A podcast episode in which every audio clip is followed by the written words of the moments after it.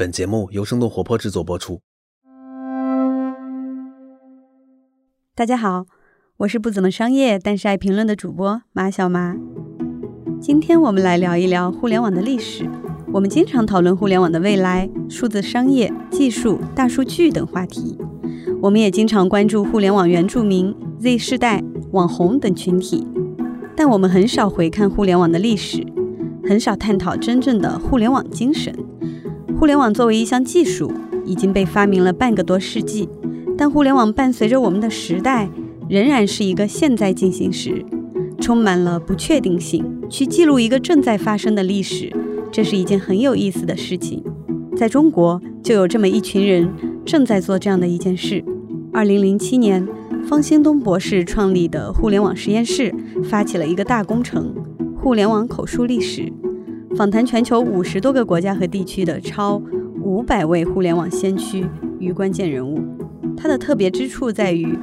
通过核心亲历者的第一人称的口述，全景式的反映互联网五十多年的发展与演进。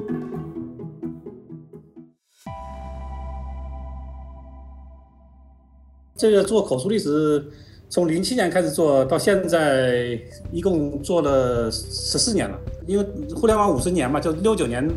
这个诞生的嘛，就当年三十岁的人，那到到一九年的话，那就是八十岁了。嗯，所以到那时候就就感觉就每年就会少掉好几个互联网先驱。呃，所以所以到一六一七年以后就有这个紧迫感，说还是要把这个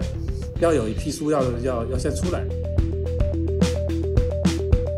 于是。互联网口述历史第一集《英雄创世纪》诞生了。美国互联网之父鲍勃·卡恩、拉里·罗伯茨、伦纳德·克兰罗克、温顿·瑟夫；韩国互联网之父全吉南；法国互联网之父路易斯·普赞；德国互联网之父维纳错恩。相较于大家耳熟能详的互联网商业人物，这些人的名字多少有些陌生。但我们必须知道，如果没有这些人，就没有互联网。今天这期节目，我们邀请到这套书的主编、互联网口述历史项目发起人方兴东老师，以及著名学者、商业观察者吴伯凡老师，来聊一聊互联网发展史上的这些创世纪的英雄们，以及当下我们的总结和反思。我在零七年的时候，我我我当时我想，哎，我说我自己也算是从头经历了中国互联网，我说应该应该给互联网写写本史。这是方兴东博士，在他看来，做口述历史这件事情的价值，其实在于为我们补上了一堂缺失的互联网常识课。但是你真正开始写的时候，你就发现，就除了你在媒体上听到的和以前经历的这个内容，你根本不不足以把这个历史写出来。那我说，那我先先把这个这个中国的这些互联网的这些早期先驱人物先先开始反。所以那时候从张树新啊、胡启恒啊。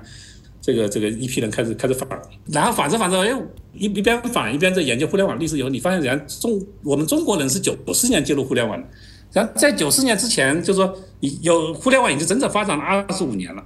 我们中国人认识互联网的时候，就他也相当于是一个二十五岁的这个这个年轻人了。他的这个童年是怎么生长的，是吧？他是怎么生出来的，是吧？他的背景是怎么样？就这个历史，实际上我们是没有任何这个亲身经历的。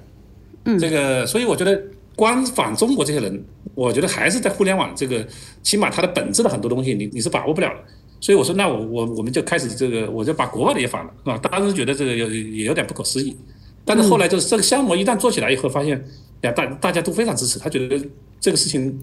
这个这个非常有意义。就包括卡斯特，因为卡斯特是在研究全球研究互联网里面是。是是是最有名的，是吧？他也也是一个，就是很很难接触的一个人，是吧？但但是我我我去联系他，把这项目介绍给他的时候，他就他就非常兴奋。他说他说他以前这个也想做类似的事情，但是他发现这个工程量很大，他没有时间，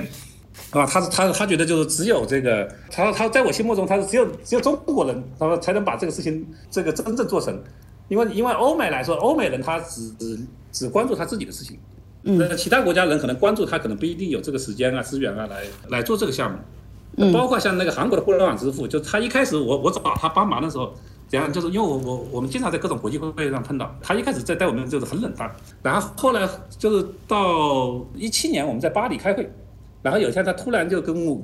联系我，他说要跟我好好谈谈，他说我观察了你们这个队伍，他观察了好几年，他觉得就说他说这个口述历史这个事情。他说全世界我观察了这么多支队伍，他说只有你这支队伍才能把这个事情真正完成。他说接下来我愿意这个全力以赴，这个帮你来来完成这个项目啊。所以就是还是就是一个一个一个过程，慢慢慢慢慢做以后，再越做实际上觉得越有价值，这个然后越来越多的人支持，然后就就就一发不可收，就就一直做到这个这个五五百多人。对互联网历史的研究呢，这是一件很重要的事情。这是吴伯凡老师，在他看来，今天互联网的发展应用正在不断的偏离它诞生的初衷，越来越走向封闭，走向部落化、商业化。为什么重要呢？因为它首先是可以说是改变迄今为止，呃，对人类的文明。影响最大的一个技术，呃，因为它会把我们带到何处，现在还不能够特别明确。但是以它已经发生的，现在是五十二年了啊，这个五十二年的这个历史，尤其是后期的二三十年的历史，这种加速就机会呃，差不多每一年过去，在一九九呃九四年以前，对于我们中国人来说，根本就没有听说了。在对于，即使是对于欧美人来说，在一九九一年，在伯拉斯里发明这个万维网，就三 W 发明这个 HTTP，就是超文本传输协议，这个这两个技术，使得过去的互联网仅仅是一种可以可以用来发电发电子邮件的这样一个这样一种技术，变成了可以自由的浏览页面。那个时候，我们把可以说说那个 Web 就出现了，Web 一点零，后来 Web 二点零啊，我们今天一直到呃互联网的终端的终端的形式发生改变，从最早的那种大型机的那种阶段，到 PC，到到今天的移动互联网，到接下来的可穿戴设备、万物互联、无限多的终端、带宽。以及呃，事先我们可能还没有想到那个云端等等端啊端，还还有包括今天很热的这个边缘计算等等，就是互联网它自身有一个，它已经有了它自身的一个成长的逻辑，而这个逻辑就有点像一颗种子，我们扔在我们把它撒在地里头。然后它它长它长，我们也不知道它会长成什么样。它每长一步都是会让我们很很惊奇，它的形态、它的规模、它的对于社会、经济、文化、政治的影响，这都是我们事先没有没有预料到的。但我们我们现在要回，就可以说，互联网对于这样一个在人类历史上。几乎可以肯定的说，是影响最大的一门技术。我们又刚好有这样一个便利，就是互联网的进展发生的非常的快。今天我们都觉得互联网已经已经在某种程度上，我们会感觉它已经相当成熟了。但是呢，这些最初从事这个、最初开创开创这门技术的这门应用的人还在。所以这也是比较幸运的，在比如说我们我们啊去写工业革命的历史，那我们不可能回过头来去采访马瓦特，但是呢，我们今今天呢就是呃以从从零七年，尤其是在零七年的时候，那个时候互联网它的我不知道四十年的历史，在那个时候启动，这对我们来说是一个便利，呃，它的意义呢有多种多样。啊，首先历史的意义，我们对于这么大的一这么重大的一门技术的它的真实的发生的情景是什么样子的，我们要有记录。最重要的是，我们今天应该去反省我们的互联网的应用在今天的状况，与互联网最初共同发明这这种技术的人的最初的设想，最初他的初衷已经有很大的不对称了。比如说，互联，我们今天看到，互联网其实越来越走向封闭了。也虽然也促成了什么共享经就某些共享经济的形态，但是互联网的信息对对知识的共享，呃，以及扩大个人的视野等等这方面，跟发明这种技术的人，以及我们最早接触我我们是最早接触互联网的中国人，在在九一九。大概是一九九六年吧，我最早是一九九六年。我们当时想象互联网一定是呃促成这个社会更加开放，人们的心态更加开放，人们就是能够呃接触到更更多丰富的内容，接触到更丰富多彩的观点。但是呢，现在互联网越来越出现了某种。嗯，信息茧房就是出现了某种部落化的倾向。原来是以为互联网是可以去部落化的，啊，让所有的人实现至至少在信息上实现天下大同的。但是我们发现，它后后来已经到今天，越来这种趋势越来越明显，那就是互联网越来越越趋于封闭。很多人他只关心他自己那个部落、自己那个圈子的事情，反而对共识的形成啊，形成了很大的很大的障碍。呃，还有就是互联网，它是一门技术，本身它是没有没有什么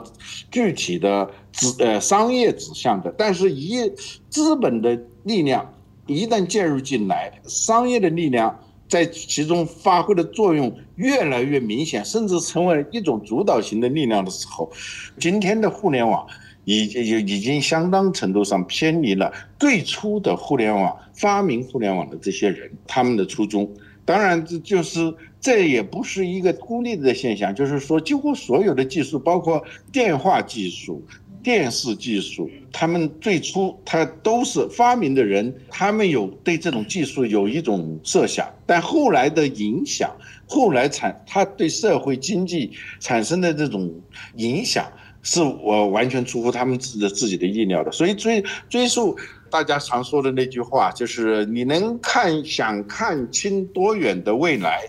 你就需要看清多远的过去。正如吴伯凡老师说的，当下的互联网生态确实不容乐观。互联网是纯粹的科学精神的产物，在诞生初期，互联网先驱们强调的是开放共享，他们想的仅仅是如何将世界连接在一起。而如今，互联网发展似乎已经背离了那种初心。呃，那基本上，我觉得有一点，就是基本上绝大多数互联网先驱就在于，就首先就在于互联网能到今天，是吧？那肯定是远远超出他们的想象。就他们做当时发明互联网的时候，怎样并没有想到这个东西会有会有多少人用，是吧？他们就是一怎样，就是一帮就比较纯粹的这个这个科学家、工程师，是吧？就是把这个东西做出来，是吧？然后呢，能够很好的使用。是吧，没想到就会今天会变变成这么一个改变这个这个时代的呢。但是另外一方面就是说，就他们在今天的这个互联网就是走走向越来越封闭，基本上都都比较失望。所以这帮科学家、这帮工程师有整整二十五年时间，就按照他们的逻辑，按照科学的逻辑，这科学家的逻辑就是：哎，我研究出一个东西出来，我要第一时间发表出来，让让别人知道，然后大家引用越多，我的东西越就就越好。所以是完全是一个开放分析分享的这个这个文化，他们就想把世界这个彼此之间怎么样通过这个网络连连在一起。所以任何一项一项好的技术是吧，有整整二十五年能够让一帮科学家工程师在那里不断的完善，不断的这个这个改进。所以我我说这个从技术上，互联网它是一个必然的，它网络技术它到六十年代就就已经开始这个成熟了。但是呢，就是我觉得今天的这个全球一体化的这个网络，我觉得它完全是一个一个一个偶然现象。如果它按照一开始就是商业的逻辑，那这个网络它一定是一个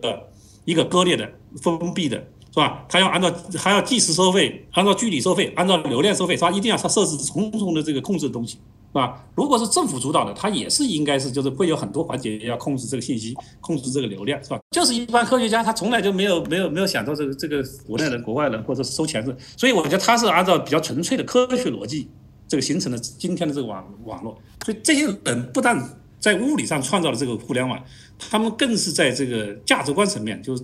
这文化价值观层面，就缔造了整个互联网的这个这个基本逻辑。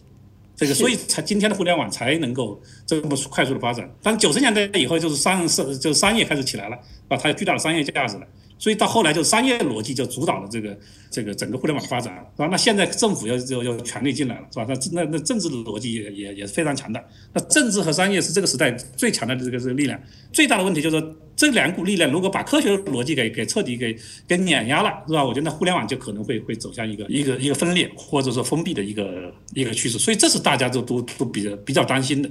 啊，所以所以互联网的历史真真正深入进去以后，实际上有很多东西，实际上比我们想象的要要更更加丰富。所以，我我自己为什么就是反着这个，我自己扛着这个两套设备，全世界到到处跑，是吧？这个那基本上是是跟跟农农民种种田一样，是吧？我觉得主要是我觉得就在反的过程中，没反一个，就你你就像挖掘金矿一样，就你可以了解到很多很多你之前这个不了解的事情。是吧？所以这个这种这种兴奋感，这种这种成就感，就是说是促使这个整个项目不断往前推进的一个一个很重要的原因啊。当然，另外一个我觉得很有有有一个很重要的使命，就是应该让更多的人了解他们，因为现在全球五十亿人上网了，但是谁创造了互联网，是吧？没确实没人没人关心。实际上，我觉得互联网文化也好，互联网精神也好，实际上我觉得并没有这么文学化、浪漫化。我觉得实际上就是我个人最后总结，我觉得实际上本质就是科学精神。这就是一般科学家，比如说你刚才说的这个专利，在科学家来说，就是说这个一做一项发明，一个重大发现，是吧？一定要第一时间这个发表出去，是吧？让全世界人都都都知道，让同行们能够更多的引用。所以，所以他的思维模式，他根本就没有想想着只有商业角度，说说要需要申请专利，然后来控制。所以。实际上，我觉得所谓的网络文化，这个互联网精神，实际上我觉得还是这个科学精神。因为科学精神是一个，是吧？这个短则几百年，是吧？甚至可以更长，是吧？当然，就是说现在的科学精神是有了大学以后，这种这种科学精神，那也就大概也就两百年左右。我觉得就是实际上很多原来可能很很神圣化、很浪漫化的东西，可能就是比较朴素的一种，是吧？我们在大学里面，就是我我因为我我我现在也在大学里头，我觉得这大学里面就是最基本的这个价值观，就是就是科学精神，是吧？所以我觉得互联网能够。到今天，实际上我觉得还是这个科学精神成就了互联网。所以，呃，有这么多互联网之父，是吧？如果说要说谁是互联网之母，是吧？那我个人认为就是，实际上科学共同体是互联网之母。啊，包括就是说，这个大家都认为说互联网是美国诞生的，是吧？这个然后是美国人创造的，但实际上你深入进去以后，实际上在六十年代是吧，甚至更早之前，包括就是这个整个这个信息信息信息时代也好，早期的计算机也好，网络也好，实际上欧洲人也是做出了巨大的贡献。我我当时就是我我印象很深的一个就是，我问一个就是美国的一个很重要的互联网先驱，我说如果让你来选，是吧？哪个人应该叫最应该叫互联网之父，是吧？然后他想了想，他说。呀，他说我我认为就是应该是法国的这个这个路易斯普赞。他说，因为在美国，他说这么多互联网支付，他说每个人都是完成了一部分工作，但是路易斯普赞在法国的时候，就是他一个人就把软件、硬件、协议这个架构，他一个人就就就全部搞定了。他说啊，所以这样的话是从这个角度来说，他如果说要叫互联网之父，他应该是最最应该叫互联网之父，是吧？但是就路易斯普赞，他当时的很多东西都是被美国的同行，就是很快的这个通过会国际会议的交流啊，这个他相互互访啊，就是很快的就就就被美国这边这个这个学过来。包括英国早期也是比美国要要要更先进，因为美国最早做互做互联网的时候啊，就他们还没有说要要用来通信或者什么，他们仅仅是想把这个不同的计算机之间的这个资源连连在一起。是吧？然后进进行分享，然后这个法国和英国的这些科学家，他他们是就是想用这个这个这个数字交换，这个这个来这个进行这个数字通信，是吧？所以他们很多技术比比美国更先进，是吧？所以就是你就你访谈下去以后，你就发现就是说，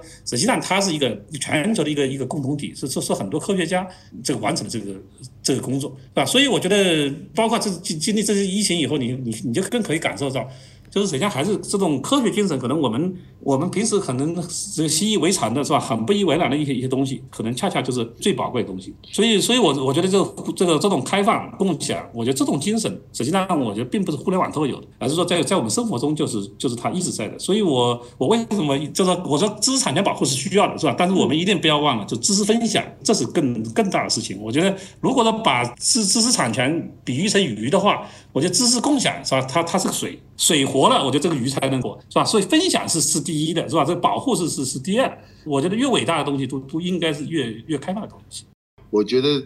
在今天强调科学精神，我们肯定可能听起来很突兀。这个科学精神不都是一直在强调吗？但我们这里说的科学精神，它是有一个是有一个很具体的定义的，那就是以探索真理本身。作为目的，至少是主要的目的。发现真理，发明一种有对人类有有益的应用，本身就是最大的回报。这是很多的科学家和发明家他们的实践，包括他们的这个人的主张，都向我们表明的。我们都能看到，比如阿阿基米德，他发现那个浮力定律的时候。他是像疯了似的，高兴的，我找到了，I get it，这已经是他最大的那种狂喜。还有就牛顿，他对于现代世界，对于现代世界的贡献，我们怎么说，再怎么估计都不过分。但是呢，对于他来说，他就是一个探索真理的一个过程。本身这个东西，这已经是他最大的，就是发现真理以后的那种那种喜悦。当发现真理以后，跟同行们交流的那种快乐，这已经是构成他的整个回报的最重要的一部分。而我们今天的科学呢，就是现在说。我们要提倡创新，必须保护知识产权。当然，这是这是不错的。如果不保护的话，大家就没有兴趣、没有动力去去从事科学探索。但是，我们也不要忘记了，就真正的那种重大的科学的发明探索，正如我刚才讲的，它的首创成本和最终效用是不对称的。但是呢，它们产生的效果是非常大的。科学有外驱的，有内驱的，就这是它科学的探索和科学发明，它都有两这两股力量，一种是自发的，就我要去探索，我要去发明；另外一种力量呢是有重大的利益。驱使我要我去探索，要我去发明，这个我们在强调科学的发明、科学的创造的时候，两个都不可偏废。所以在关于知识产权，刚才新东讲的这个关于知识产权与知识共享之间的关系啊，它比喻为这个鱼和水的关系啊，水不存在，鱼是也鱼就不存在了。就是这种共享的，对科学真理、对人类向善、为人类的共同的利益去创创造价值这种氛围，对于科学的创造和发明也同样是重要的。所以，这个是科学精神。我们看互联网的历史的时候，就是 copyright 和 copy left 那个早期呢，由于商业没有进来，它更多的时候它就是 copy left left，就是比较激进的、比较左派的，强调共平等、强调分享的这样一种主张。使得互联网真正能够发展起来。如果是从一开始就是 copyright，也特别强调版权的话，很可能这个就协作不起来。就像我们在看到这种百科，呃，维基百科或者我们中国的各种啊，百度百科，还有知乎，还有很多的这一类知识共享的产品，如果没有最初的这样一种共享的精神，就是在共共创共享，把创造本身作为一种回报。没有这样一种精神的话，呃，这些内容产品和软件产品以及整个的互联网技术是不可想象的。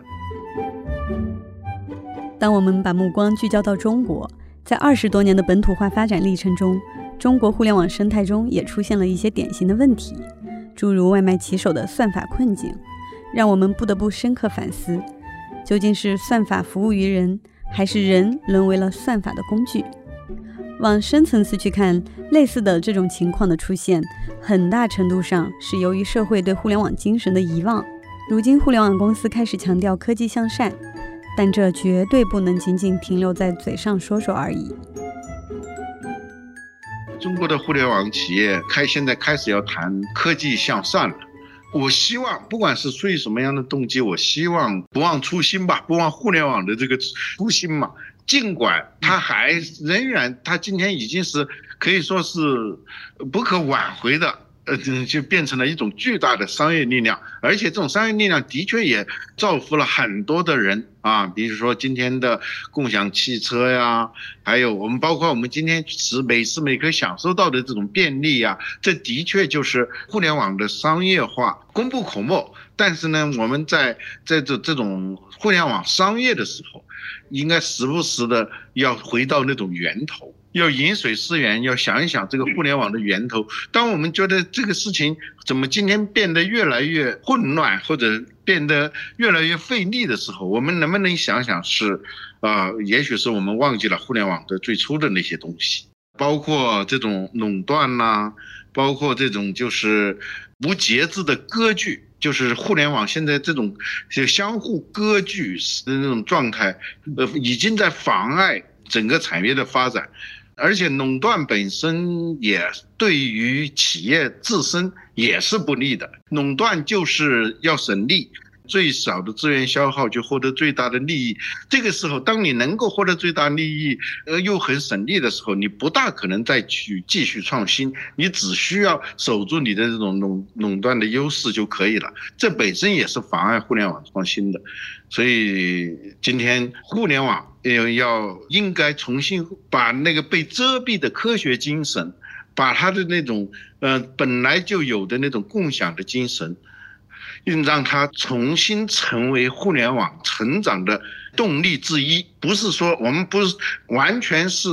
呃纯粹的共享那种免费那样一种状态，肯定也也是不利于互联网的发展的。但是我们今天是过度的这种商业化。对对互联网精神过度的遗忘，给我们今天造成了，无论是对于企业、对于产业，以及对于消费者、对于整个社会的价值的创造，都产生了很多的障碍。所谓算法，就是怎么算账嘛。说说到底，还是要怎么去让一种东西高于另外一种东西，或者另外一种东西高高于一种东西。这些东西它应该是最终的，所以价值观是终极算法。我们今天就是技术意义上的算法，我觉得是不存在的。纯粹技术意义上的算法是不存在的。就一个算法是什么样子，最终它它体现的还是一种价值观。你一个东西被困在，你说谁谁谁被困在算法里头，是难道只是算法的问题吗？其实是掌握这种算法、发明这种算法，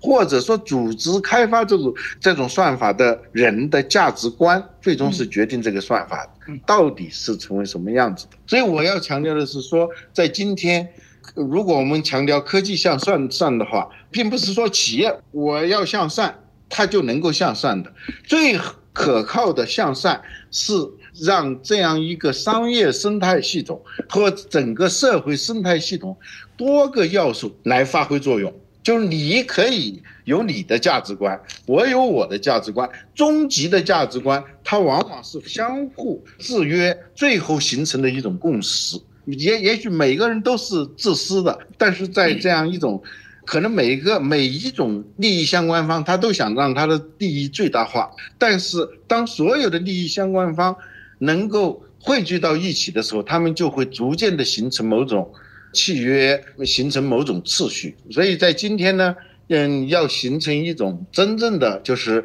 可以称之为终极算法的价值观的话，应该是要有各方面的力量。都要起作用，而不是是说听任一种力量，比如说只是公司在里头发挥作用，或者只是一个公益组织在发挥作用，对吧？或者只是进那种技术黑客在发挥作用，或者是只是政府部门发挥作用，这可能都是不够的。它所有的这种力量都要参参与其中，最最终形成了一种生态的平衡，这可能才是一种真正意义上的科技向善。对，就是就是刚才博博凡说的，就是实际上就是说，如果说互联网是按照商业逻辑的，你从一开始，是吧？那今天的互联网就像这个电话的网络一样，我觉得全世界会有很多的运营商，是吧？每个网络之间的互联都是要有很多利益计算，是吧？才能才能把它连起来。所以今天这种一体化的网络实际上是是非常偶然的一个一个一个结果。那但是呢，我我们中国人呢，我们九四年接入是吧？我们如果说中国人这搭了便车是吧？我觉得互联网肯定是我们搭的这个这个最大的一个便车。前面二十五年我们我们就没有就就就没参与，然后就一开始就开始商业化了。所以从根子里面说，就中国互联网它它是没有互联网的这个这个价值观的。它它从一开始就是就是一个商业的商业文化是吧？然然后加上中国这些年的这个商业的本身这个社会的这个快速的这个这个这个转型是吧？所以就是这种极度的这种商业化、功利化是吧？那完全主导了整个这个这个互联网。所以在中国互联网里面出现了很多问题，远远比欧美会会严重的多。但是我觉得算法到今天，我觉得它是一定是一个一个趋势，就算法一定会无所不在。但是我觉得就是问题的本质不在于算法本身。就是现在算法嵌入了我们生活，但是它的价值观有没有嵌入进去？然后我们的治理，这个算法的治理，你知道有没有嵌入进去？是吧？目前是价值观缺失，然后治理缺失，是吧？纯粹是靠这个商业的一个一个一个黑匣子在在在那里运着。所以这种局面，我觉得随着制度的完善，我觉得它还是会会改变。所以总体来说，还是还是乐观的。但是确实现在就是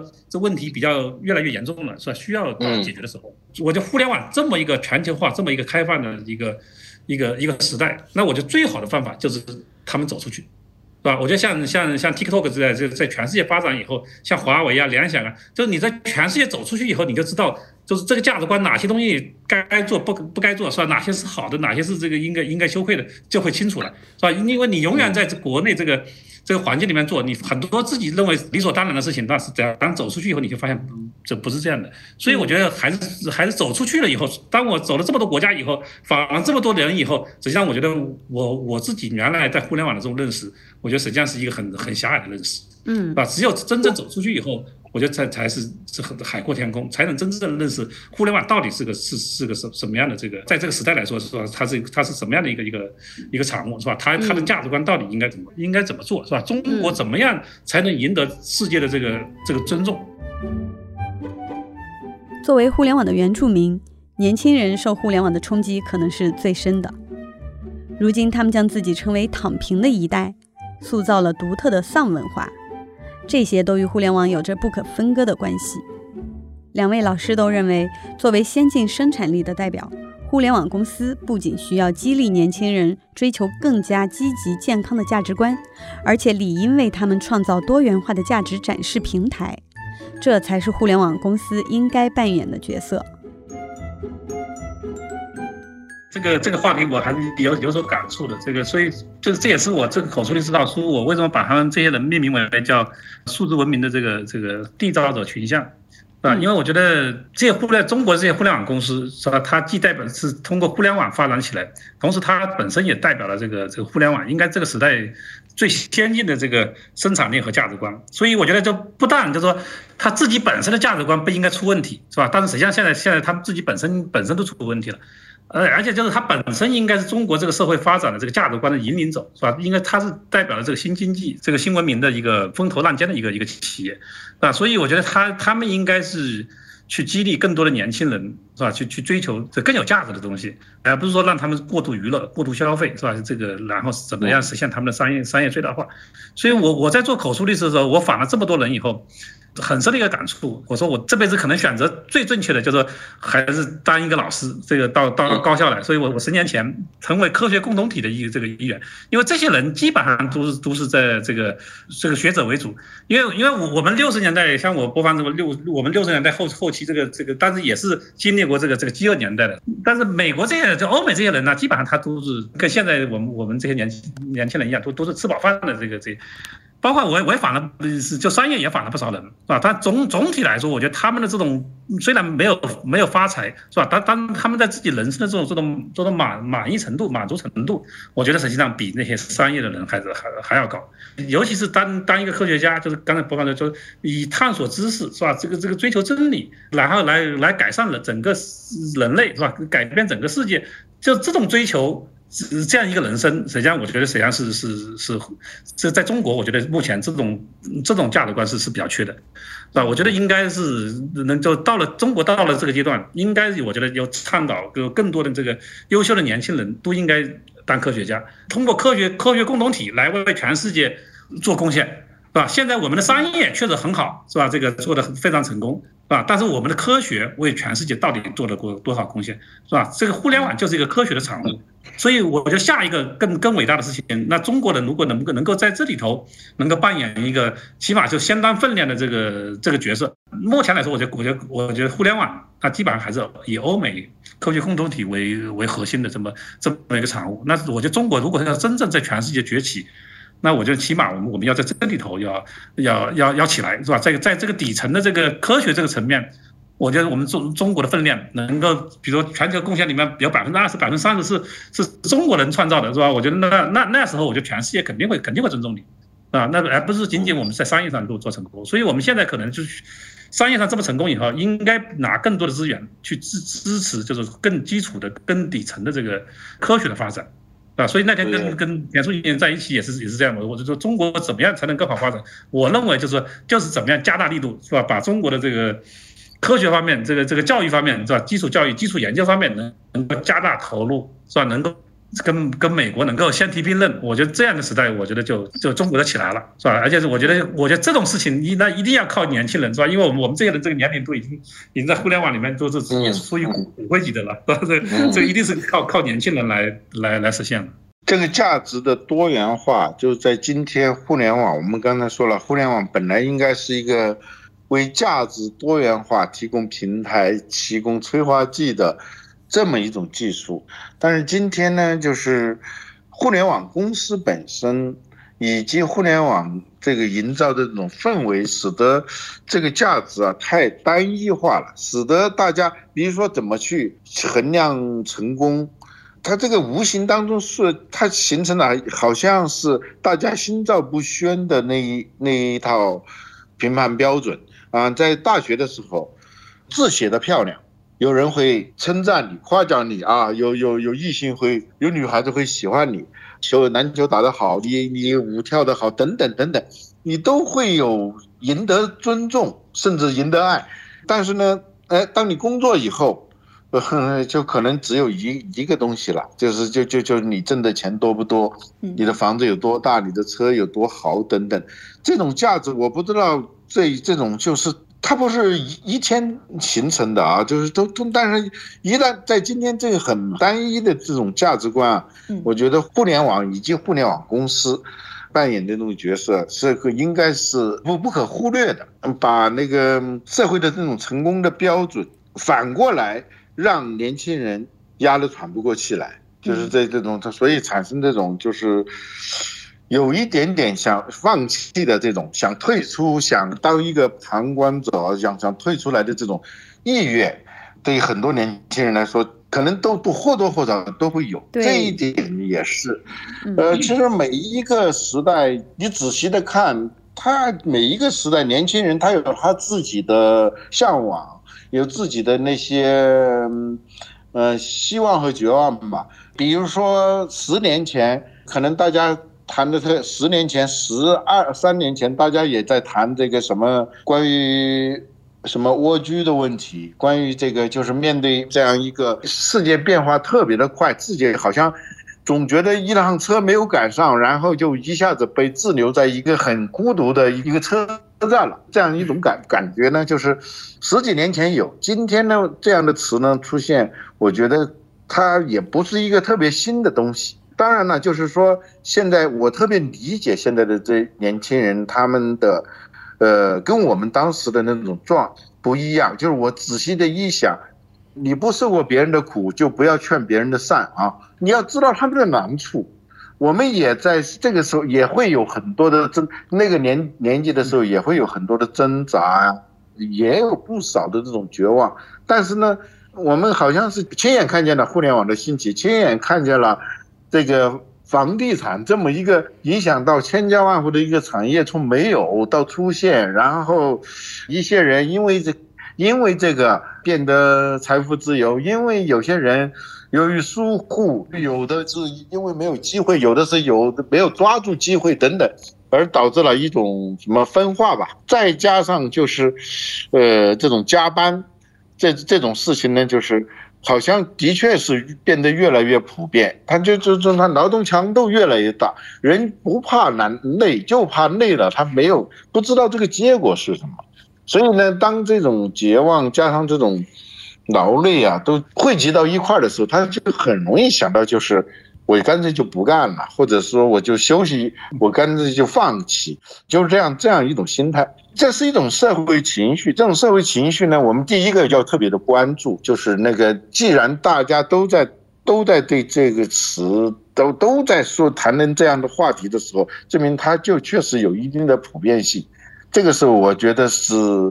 无论是企业。呃，还是社会，包括政府部门，都应该关注这样一个，这这这个现象背后，它包含的是什么啊？就是年轻人的这种向上或者有希望的这种状态，这是这是一个国家继续发展的话，这是前提。但是呢，你又不能无视他们现在这种状况，就像有时候我们对待。对待自己的家人也一样，你看见他的情绪有有低落的时候，你应该去想办法去解决这些问题，尤其是一些他所反映的、所折射的一些经济啊、商业啊、社会啊，甚至环境的这些那些问题如何去解决？我自己觉得。尽管这种东西包含着某种抱怨的成分啊，就那，但是我们对这件事情不应该去抱怨，不应该就是表示啊，你你你怎么能这样呢？但尤其是当很多人他都有这样的情绪的时候，我们应该试图去理解这种东西，然后怎么去优化整个社会生态。这里头，企业啊、社会和政府部门都有自己的责任。吴伯凡老师将互联网前五十二年的历史形容为一部启示录，既是一部科学探索和科学发现的启示录，同时也是一部创新启示录。这个可以用一句当年好像很久以前的有个电视剧叫《激情燃烧的岁月》，我觉得互联网，尤其是这八本书，它把我们带会带到一个互联网的激情燃烧的岁月。而这种激情，我们今天可能还也互联网也有激情，嗯，在燃烧，可是这种火光的颜色太太单一了。那个时候真的是一种非常强大的能量。作为支撑的那样一种激情，这就是人对于未知世界的探索，对于造福人类的那种渴望。呃，用罗素的话说，是对真理的追求，对爱的渴望，对人类苦难不可遏制的同情等等。就是一个科学家，你你能在这些书里头，你能看到那种科学精神，当然也能看到科学的那种激情。这也正是由于有这样一种。科学的精神作为一种底层的动力源吧，使得这样一个伟大的技术，呃，一个需要很多人拔一毛而立立天下的这样这么一个一项事业啊，呃，一种分布式的发明得以能够最终变成一个相对成熟的技术来造福人类。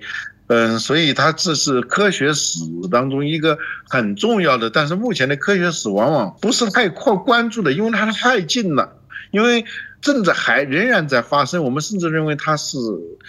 它还是当代，它顶多如果是历史的话，顶多是当代史，所以我们不是太关注。而这个作为人类文明的一个新纪元，互联网的前五十年、五十二年的这个。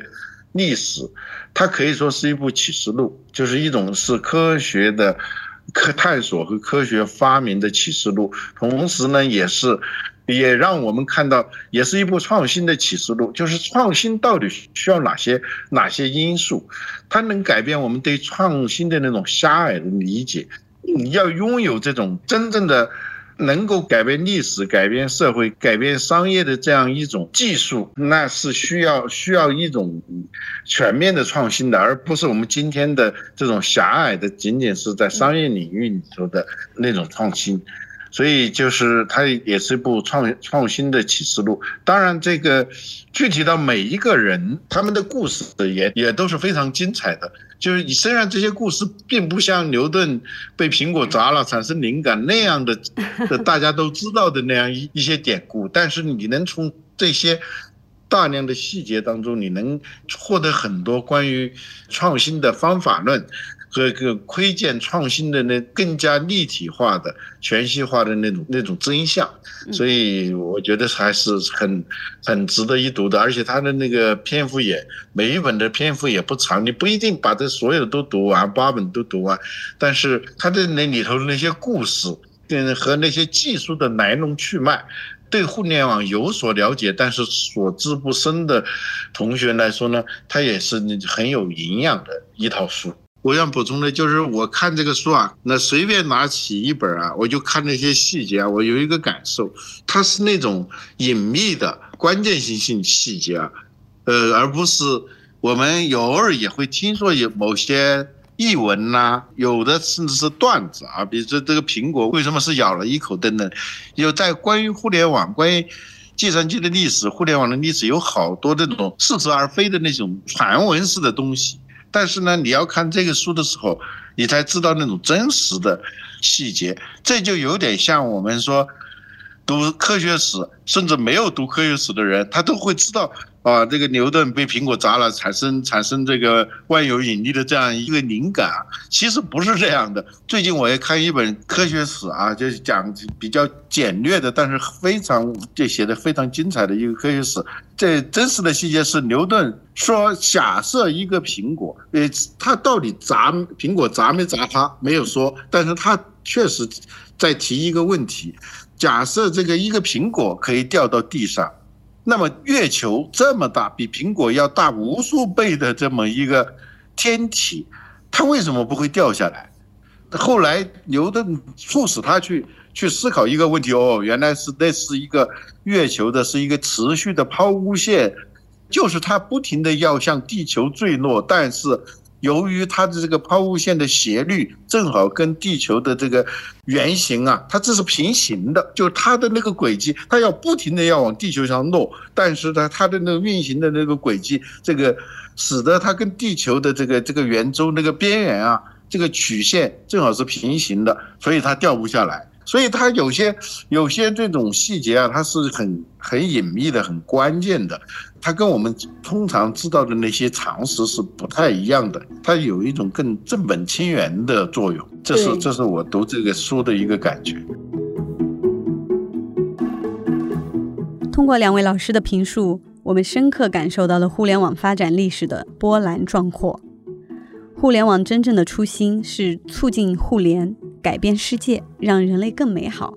而今天，很多互联网巨头的作为已经背离了互联网的那份初心。在对互联网的现状和未来感到担忧的同时，我们能做些什么来守护互联网精神呢？这是需要我们每个人进行深刻反思的。最后，各位听众有什么看法？欢迎在评论区留言互动。我们将挑选两位听众的精彩留言，赠送这一套。互联网口述历史。本期的《哈佛商业评论》新增长学院节目就到这里。如果你喜欢这档节目，欢迎转发给其他可能感兴趣的朋友。如果大家想了解更多关于新增长、新商业、新消费的相关话题，可以关注公众账号 HBRC 新增长学院。感谢大家的收听，我们下期再见。